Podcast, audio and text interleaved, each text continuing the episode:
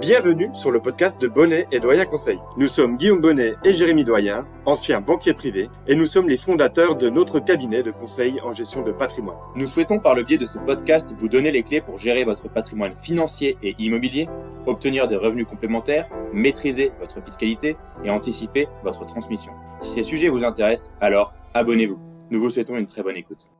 Et aujourd'hui, on veut vous donner les conseils que nous-mêmes, on aurait aimé avoir un peu plus tôt dans notre vie et dans notre carrière, ces conseils qui permettent de mieux développer son patrimoine et de ne pas faire des erreurs stratégiques dans le développement de celui-ci. Et oui, avec Guillaume, aujourd'hui, on va aborder trois précieux conseils que nous aurions aimé recevoir plus tôt, tous les deux.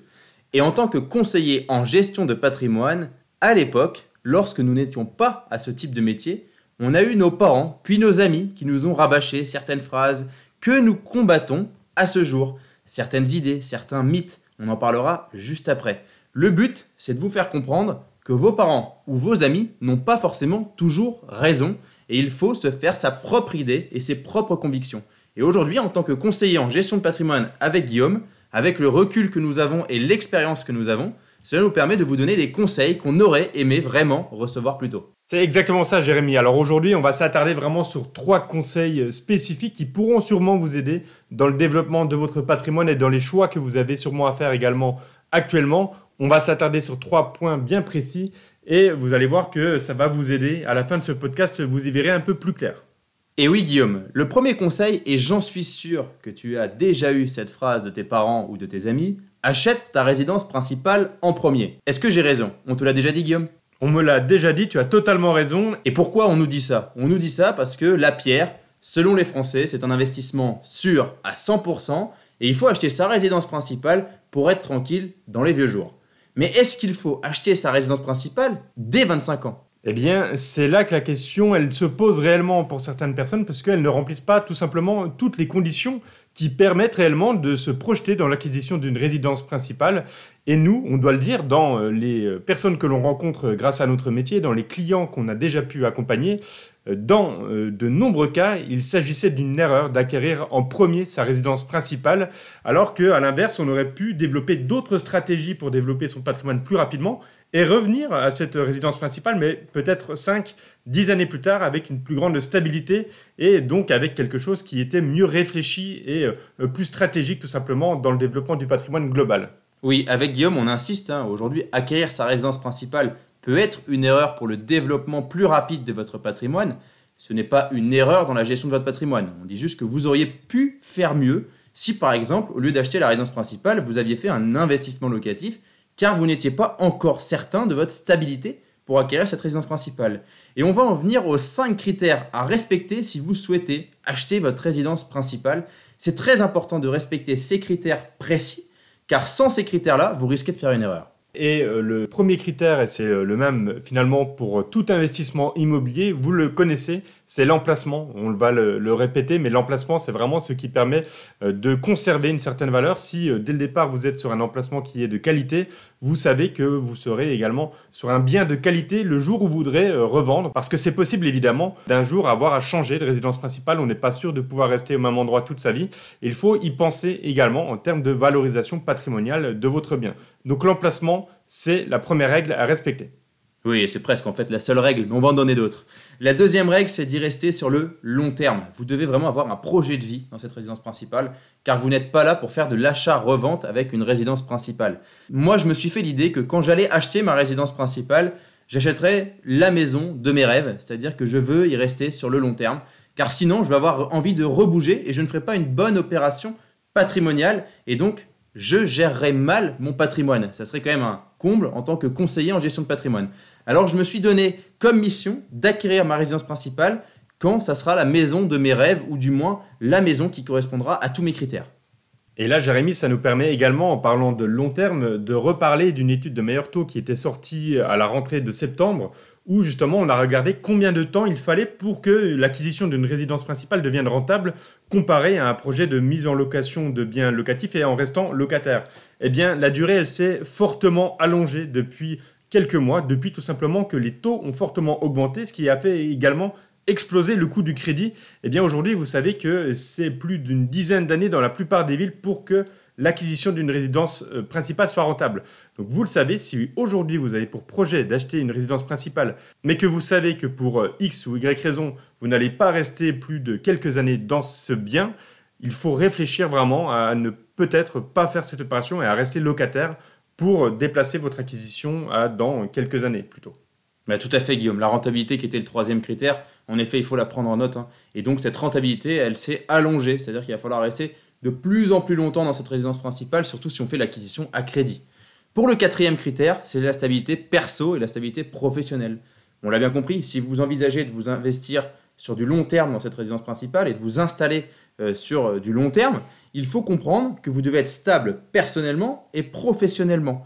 Donc cette stabilité, elle s'acquiert au fur et à mesure des années et c'est souvent rarement la stabilité qu'on a quand on a seulement 25 ans. À 25 ans, on est très rarement stable professionnellement ou personnellement, on aspire à de nombreuses choses et c'est très rare de pouvoir se positionner sur une résidence principale et se dire je vais rester 15 ans dans ce logement. Donc attention, la stabilité perso et la stabilité pro doivent être aussi deux critères à prendre en compte. Mais c'est exactement ça, et en plus on le sait, hein, la vie fait qu'on va avoir des évolutions différentes. Euh, et je reviens sur ton point, c'est vrai qu'à 20 ans, 25 ans, acheter sa résidence principale, euh, peut-être qu'on aura besoin de plus d'espace finalement 10 ans plus tard parce que la famille se sera agrandie, où il y a tout plein de raisons, énormément de raisons qui font que euh, cette stabilité est dure à acquérir avant ces 30 ans, disons. Sauf cas exceptionnel, bien sûr, il existe toujours des situations qui dérogent à la règle. Et enfin, on en arrive au dernier critère. Ici, on va parler de l'endettement, parce que l'endettement, c'est un point primordial si derrière vous voulez pouvoir continuer à développer votre patrimoine, à peut-être encore vous endetter pour pouvoir acquérir des biens cette fois-ci locatifs, eh bien ça, si vous achetez votre résidence principale et que vous respectez un peu euh, les critères qu'on vous a dit au départ et que vous visez, comme Jérémy l'a dit également, la maison un peu de votre rêve, la maison qui répond à tous vos critères, le risque ici, c'est d'aller au maximum de l'endettement et donc d'être bloqué derrière, de ne pas pouvoir emprunter plus parce qu'on est allé aux 35% d'endettement qui nous sont autorisés et qu'on ne peut plus emprunter par la suite et donc plus développer son patrimoine immobilier. tout à fait Guillaume, c'est le cas de nombreux clients hein, qui viennent nous voir et qui nous disent voilà j'ai aujourd'hui 34% d'endettement, la loi m'autorise à aller jusqu'à 35%, pensez-vous que je peux faire un investissement locatif? La réponse est toute trouvée. Donc il faut faire attention avec cet endettement, ne pas forcément aller au maximum. Hein. Ce qu'on conseille pour une résidence principale, c'est souvent d'aller chercher le 27, 28, 29% maximum pour se garder 5-6 points pour pouvoir peut-être réaliser un investissement locatif dans le futur, sachant que vos salaires devraient également augmenter dans les années qui arrivent, parce qu'avec l'inflation et avec l'inflation des salaires, normalement votre salaire est censé évoluer à la hausse. Donc vous aurez re de la capacité d'endettement qui va euh, arriver pour pouvoir investir dans le locatif. Donc vous l'avez compris, il y a plusieurs critères, et donc le premier conseil, c'était de ne pas forcément tout de suite acquérir votre résidence principale. Bien y songer, bien y réfléchir, et pourquoi pas prendre contact avec l'un de nous deux, avec Guillaume ou avec moi, pour en discuter.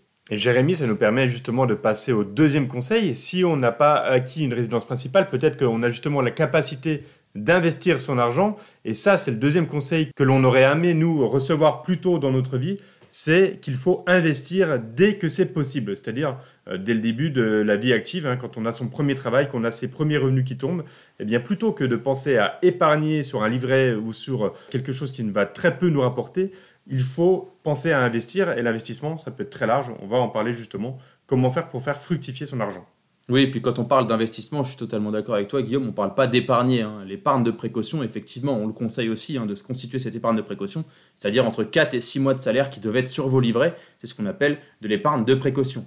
Par contre, pour l'investissement, nous, on parle d'investir sur des choses qui sont rémunératrices sur le long terme. J'insiste sur la partie long terme, car quand on investit, on prend des risques. Hein. C'est toujours une notion qui va ensemble. On a toujours le couple rendement-risque. Donc oui, plus on espère avoir du rendement, plus on prend de risques. Et donc, pour faire un exemple assez simple, hein, vous pouvez tout à fait investir sur des enveloppes d'épargne comme l'assurance vie, le plan d'épargne retraite, le plan d'épargne en action, le compte titre.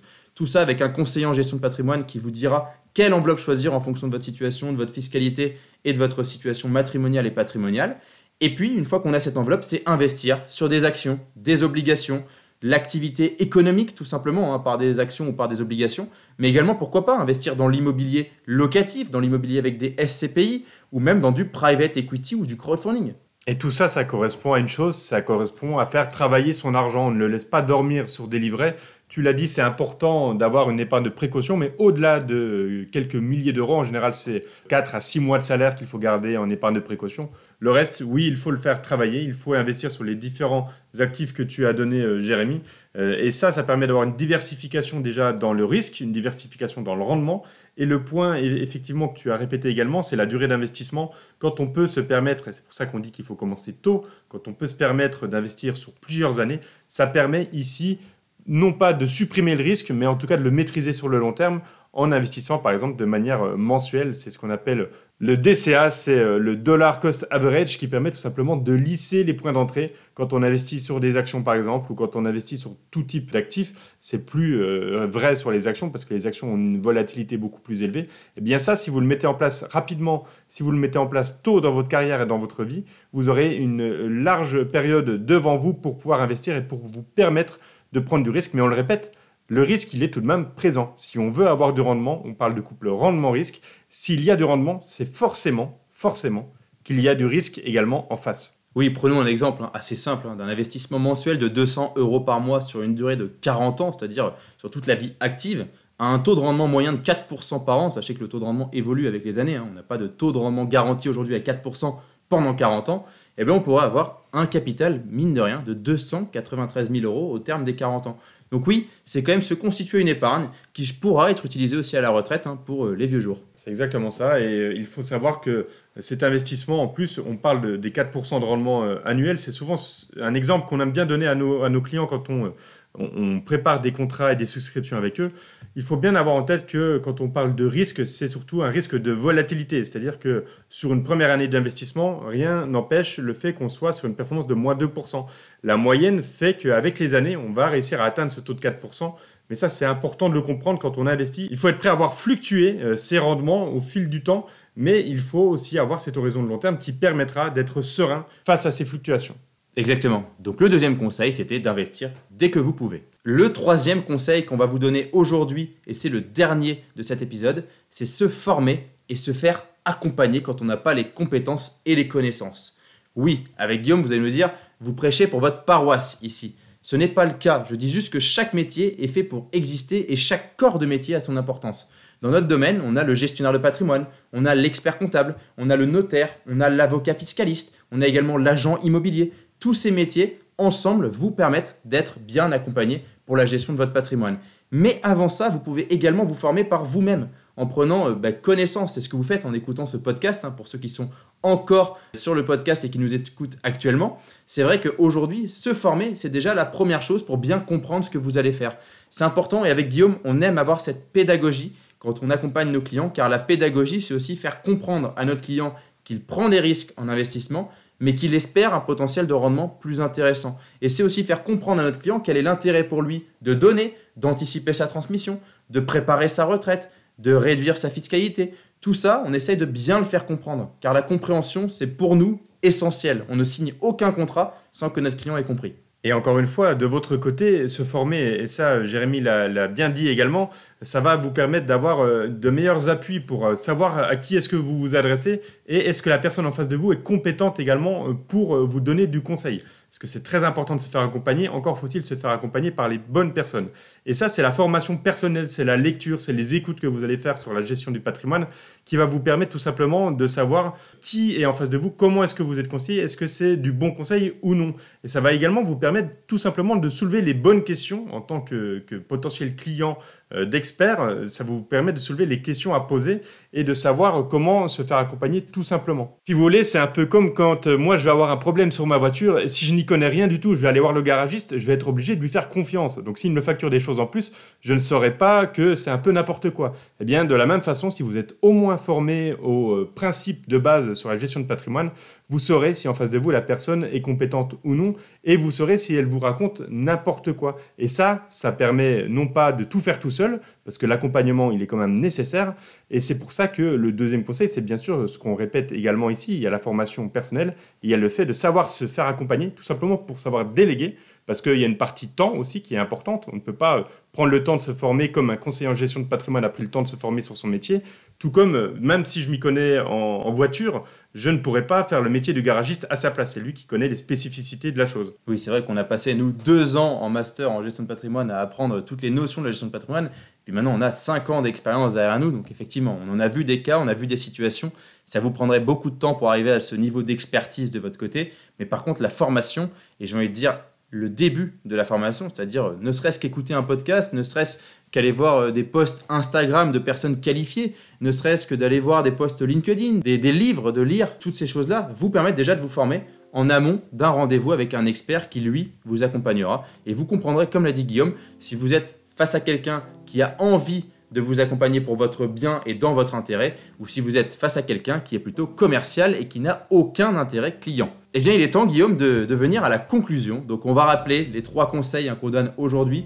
C'est de ne pas forcément acheter directement la résidence principale, cela dépend des situations. D'investir dès que vous pouvez, car investir, c'est aussi préparer le futur et investir sur l'activité économique. Et puis le dernier conseil qu'on vient de donner, c'est de se former et de se faire accompagner quand il est nécessaire de se faire accompagner. Enfin, vous pouvez aller plus loin justement pour vous former un peu mieux, c'est écouter notre podcast. On est disponible sur Spotify et sur Deezer pour le moment et je vous conseille, on vous conseille avec Jérémy d'aller écouter l'épisode 37. Si vous êtes intéressé par l'immobilier, eh bien sachez que devenir propriétaire en 2023, c'est peut-être une erreur. Et enfin, pour ceux qui ont apprécié le podcast, pour ceux qui veulent nous encourager à continuer à faire des podcasts, n'hésitez pas à aller mettre 5 étoiles sur notre podcast, L'art de la gestion patrimoniale. Si vous souhaitez prolonger la discussion, alors vous pouvez directement prendre contact avec nous sur notre site bonnetdoyenconseil.com. C'était Guillaume Bonnet et Jérémy Doyen et nous vous remercions pour votre écoute. À bientôt pour un nouvel épisode.